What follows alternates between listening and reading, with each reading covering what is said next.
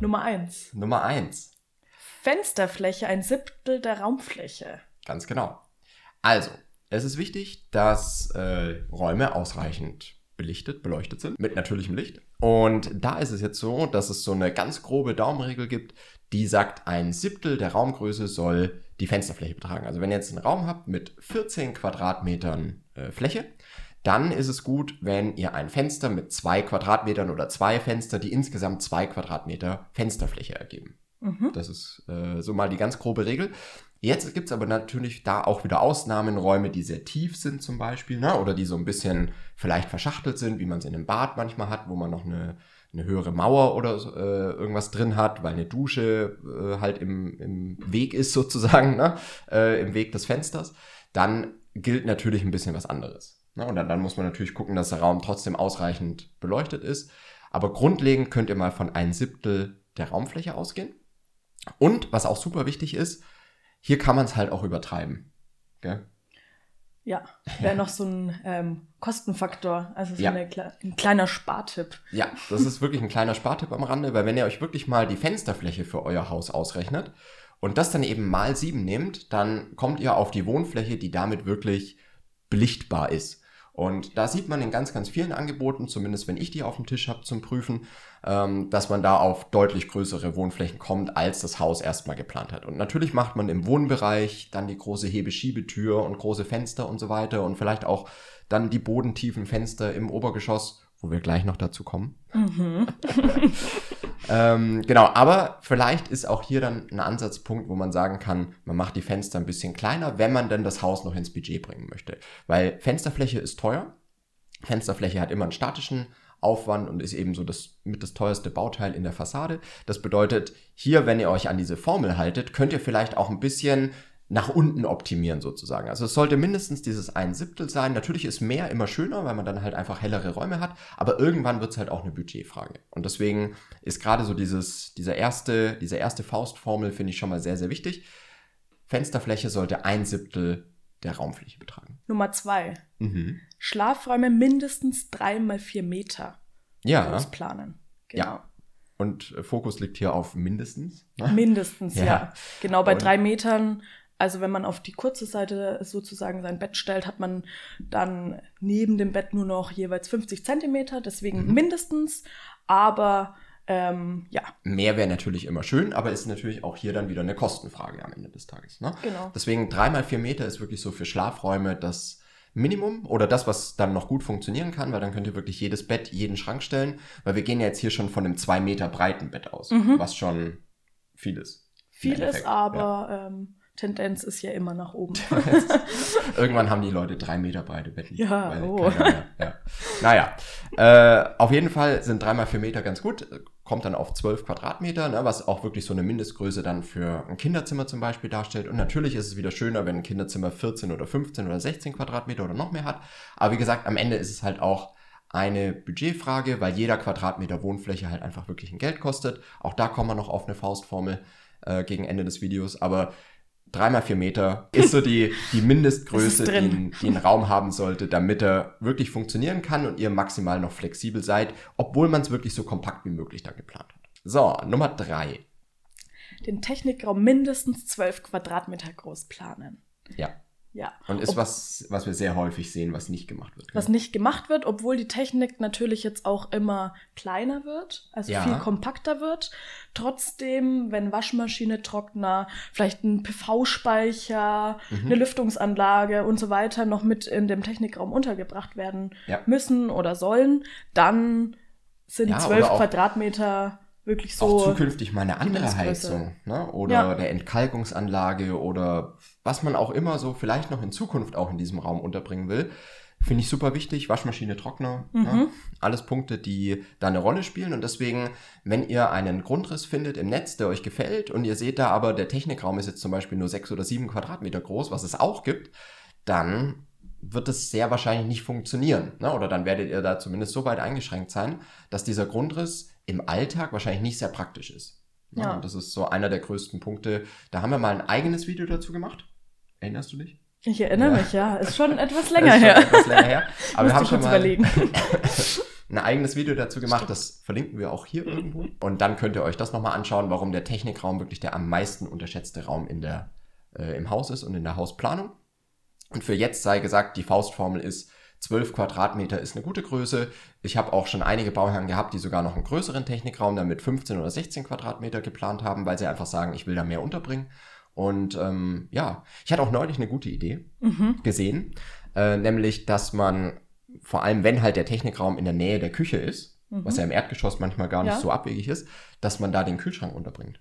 Ja. Und dann Ja. Zugang von Küche zu Ja. Technikraum nochmal hat. Genau. Genau. Weil ist ja bei Kühlschränken, die nach fünf Jahren das Brummen anfangen, vielleicht. Macht jeder, ne? Ah, ja, jeder, jeder Kühlschrank, Kühlschrank. fängt irgendwann an zu brummen und wenn man den halt dann wieder im offenen Wohnbereich hat, dann ist es Ja. vielleicht gar nicht so geil. Ne? Und deswegen fand ich eine gute Idee. Ja.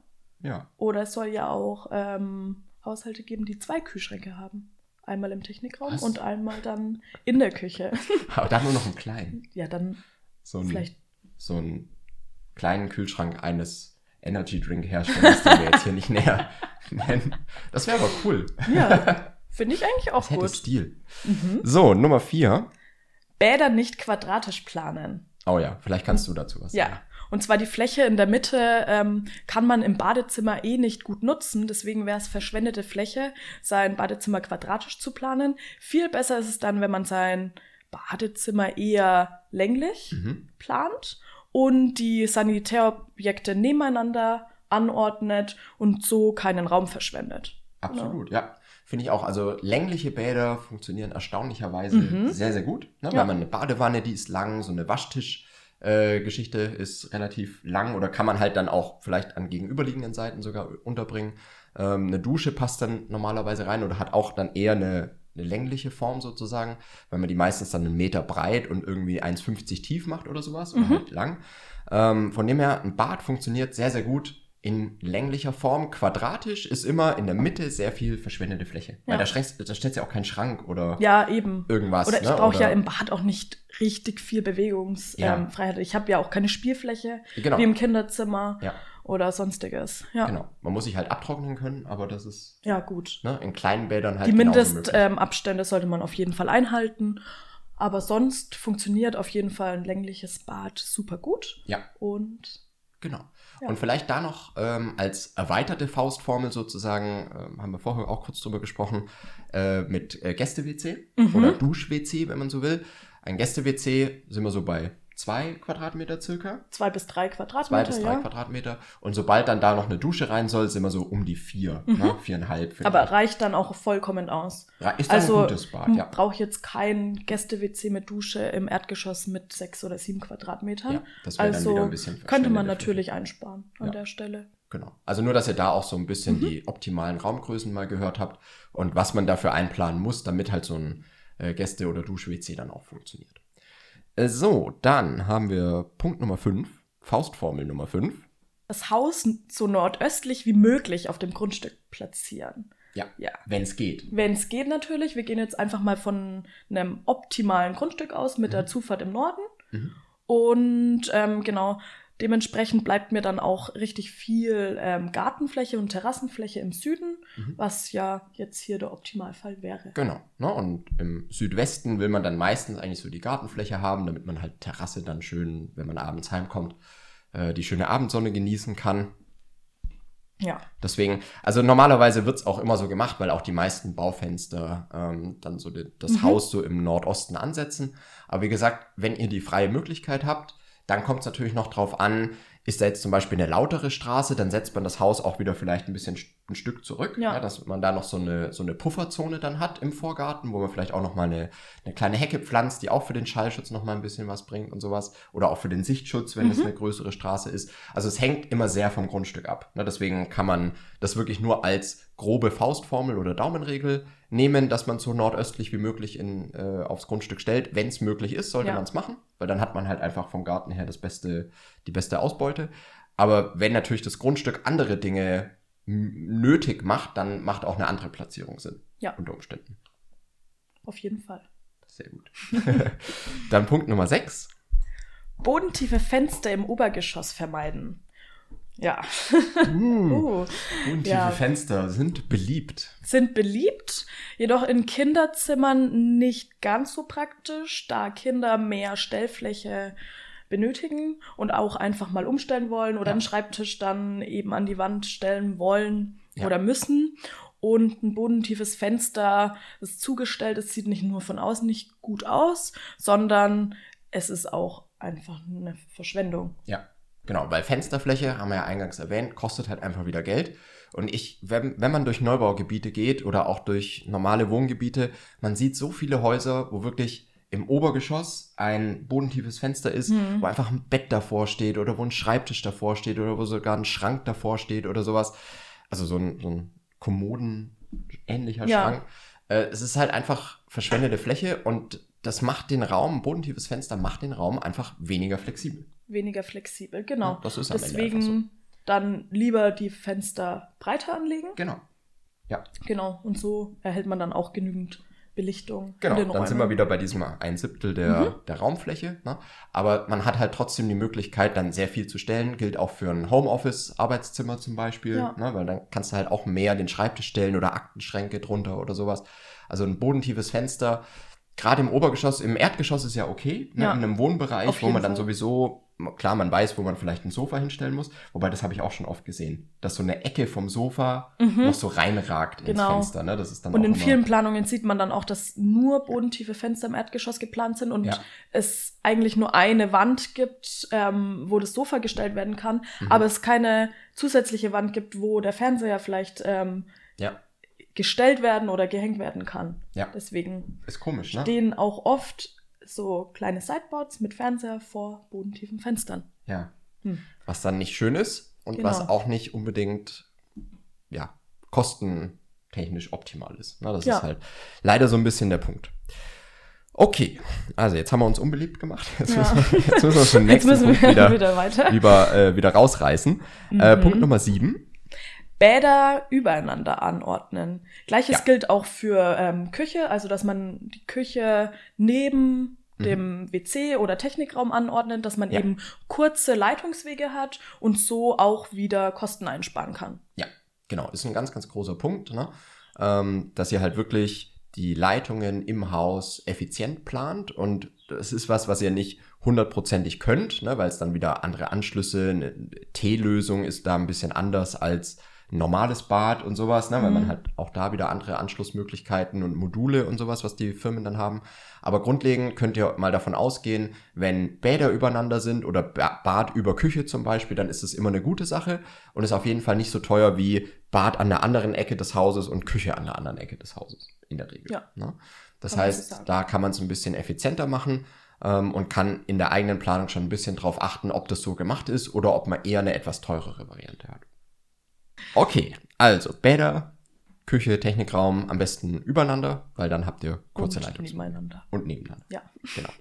Und auch, und das hatte ich auch gestern Mhm. in der Hausplanung, ähm, oder das haben mir die Bauherren erzählt, in der ersten Planung hatten sie, und deswegen waren die irgendwie mit dem Architekten unzufrieden, da war das Bad über dem Wohn-Ess-Bereich geplant. Okay. Und dann ist ja Mhm. auch wieder so, wo gehen jetzt die Leitungen durch? Weil wenn du Mhm. drunter einen sehr großen Raum hast Ja. und drüber hast du das Bad, dann hast du jetzt keine, keine Innenwand, wo die Leitungen laufen können. Das heißt, die müssen wieder irgendwo rumlaufen und dann so eine, so eine Auskofferung bekommen. Ne? Das, dann habt ihr irgendwo so, ein, so eine, so eine Leitungsverkleidung äh, im äh, Wohnraum und das sieht dann auch wieder nicht gut aus. Mhm. Das und heißt, es ist auch sollte mit Mehrkosten verbunden. Ja, klar. Also alles ist möglich, aber Ja. nicht effizient. Ja.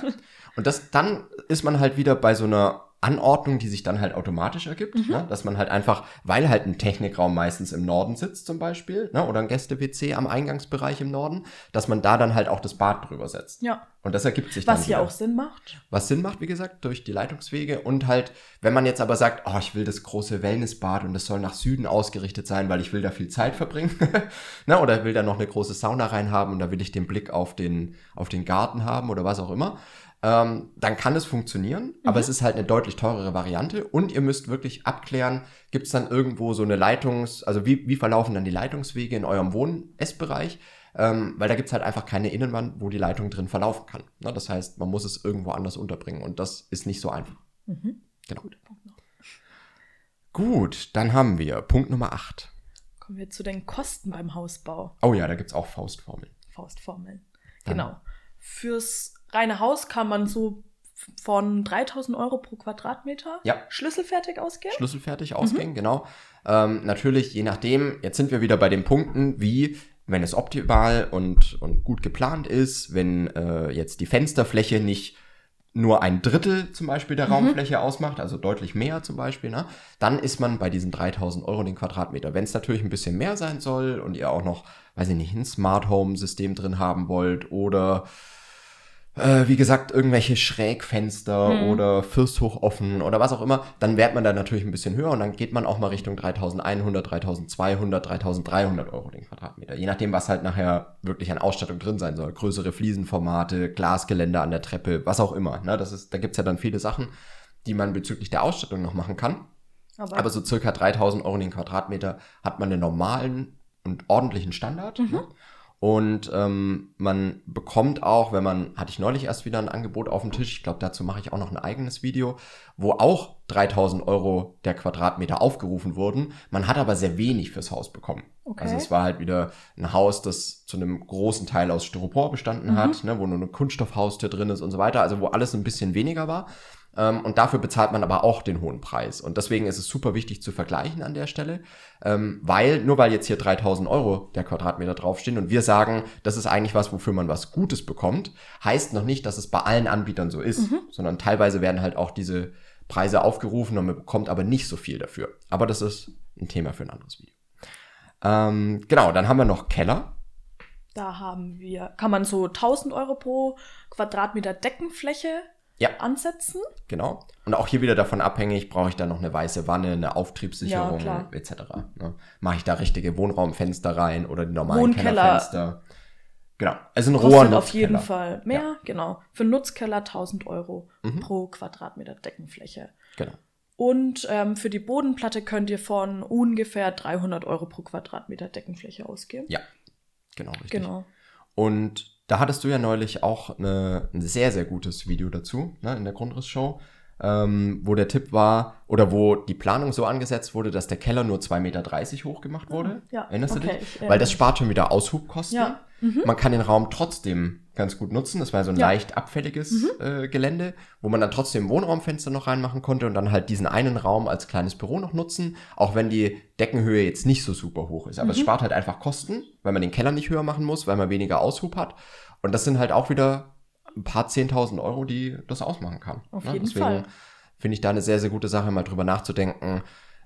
Weil ich sehe es ganz oft, dass man sagt, ach, Keller ist einfach nur teuer und der kostet Mhm. pauschal über 100.000 Euro und, und so weiter. Aber, Aber wenn man mal wenn man mal intelligent drüber nachdenkt, ne, wie, wie hoch macht man den wirklich, wie kann ich es vielleicht auch da wieder optimieren, sodass ich den Keller zwar nutzen kann, um da Technik und so weiter unterzubringen, mehr Stauraum und vielleicht noch einen Raum wirklich nutzen kann, aber trotzdem die, den Erdaushub und den Keller so günstig wie möglich machen kann, also einfach wieder Kosten optimieren, dann gibt es da schon Möglichkeiten. Und man muss auch bedenken, das Quadratmeter Haus kostet 3000 Euro. Ja. Das heißt, ich kann das Haus, wenn ich mit Keller baue, auch ein kleines Stückchen kleiner machen, Ja. weil ich den Technikraum nicht im Erdgeschoss unterbringen muss. Ja.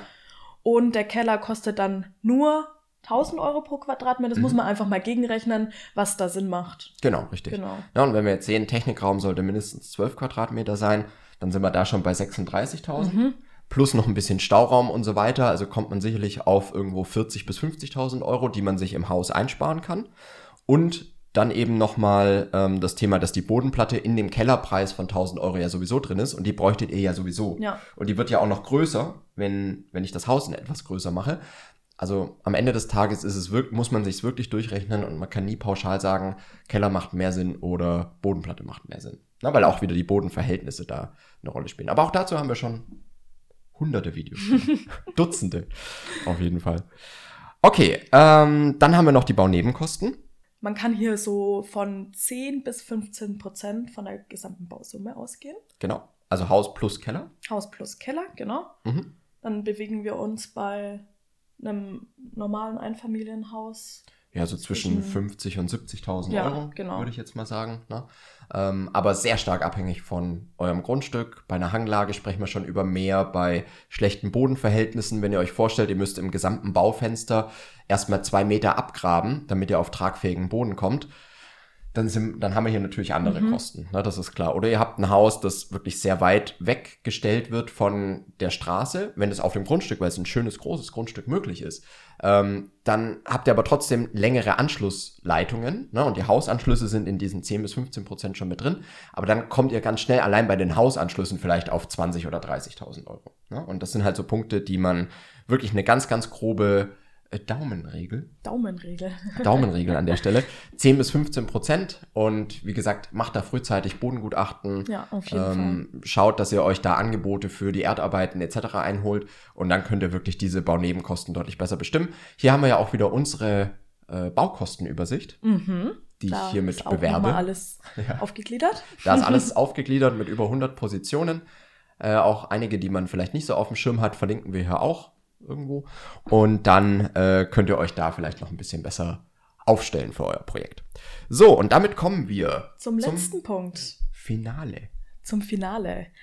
Was keine richtige Faustformel ist, Ja, aber man kann sagen, dass man für den Architekten Mhm. am besten eine Pauschale vereinbaren sollte, statt teuer nach HOI abrechnen. ja sehe ich auch so. Also gerade Ja. für die Vorplanung, ne, für die Entwurfsplanung. Ja, die kann man einfach ausgliedern, auch weil die Genau. ähm, Leistungsphase 4 ähm, nach der Entwurfsplanung sozusagen ist Mhm. bei den meisten Baufirmen ja wieder enthalten. Deswegen kann man dann sauber einfach die Entwurfsplanung ausgliedern und einen Architekten zum Pauschalpreis vereinbaren. Genau.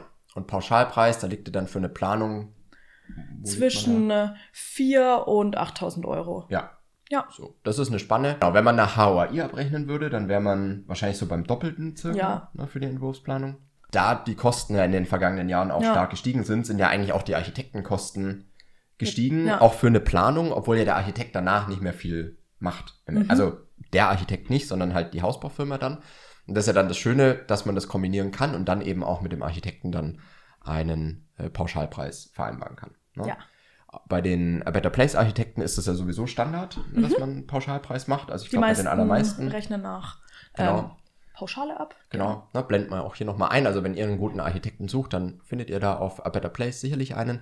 Wenn ihr einen Architekten hier jetzt bei euch äh, direkt sucht oder ähm, schon einen im, im Bekanntenkreis oder so habt, dann auf jeden Fall Pauschale vereinbaren. Und, und das hatte ich auch neulich erst wieder so einen Fall, nicht nach Stunden abrechnen, sondern wirklich eine Pauschale für die Planung. Ne, das ist ja wirklich ein Ergebnis. Ich will eine Entwurfsplanung und dafür bezahle ich X. Weil wenn es nach Stunden geht, dann könnt ihr auch Mhm. wirklich eine böse Überraschung erleben, ähm, weil dann die Kosten auf einmal viel, viel höher sind, als ihr gedacht habt. Mhm. Ja, und- bei den meisten Architekten sind dann zwei bis drei Änderungen Ja. mit inklusive. Weitere Änderungen kosten natürlich dann auch Mhm. mehr. Man kann jetzt nicht mit zehn Änderungen Ja. rechnen. Aber ja, Aber ist grundsätzlich ist Punkt. erstmal die Entwurfsplanung dann enthalten bei der Pauschale Mhm. und alles, was darüber hinausgeht, kann man dann noch Ja. gemeinsam besprechen. Ja, und man muss ja auch sagen, zwei bis drei Änderungen ist wirklich auch genug, Mhm. wenn man das im Vorfeld gut vorbereitet hat. Genau, ja. Also eigentlich mehr Änderungen sind eigentlich nur, wenn der Prozess nicht gut war, Mhm. muss man ja auch sagen. Ja. Na, weil dann hast du ja so diese Situation, dann fängt man halt mit irgendeinem Wurf mal an, der hinten und vorne nicht stimmt, weil man sich vielleicht gar nicht abgestimmt hat, weil der Architekt nicht am Grundstück war Mhm. oder sowas.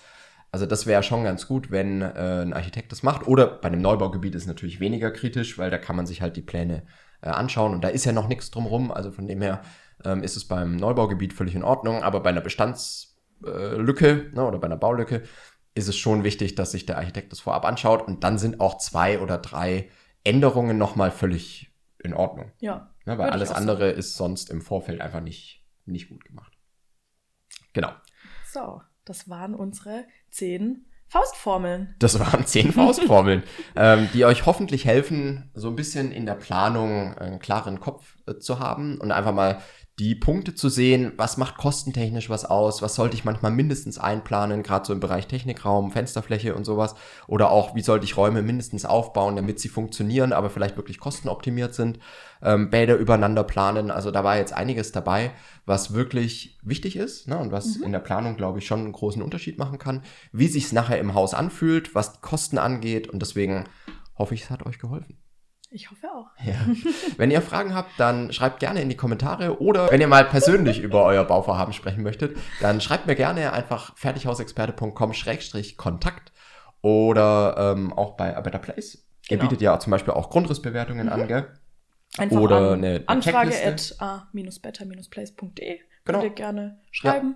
Ne, Und alles, was die Planung ist, äh, seid ihr da sicherlich sehr, sehr gut aufgehoben und wir sehen uns nächstes Mal wieder.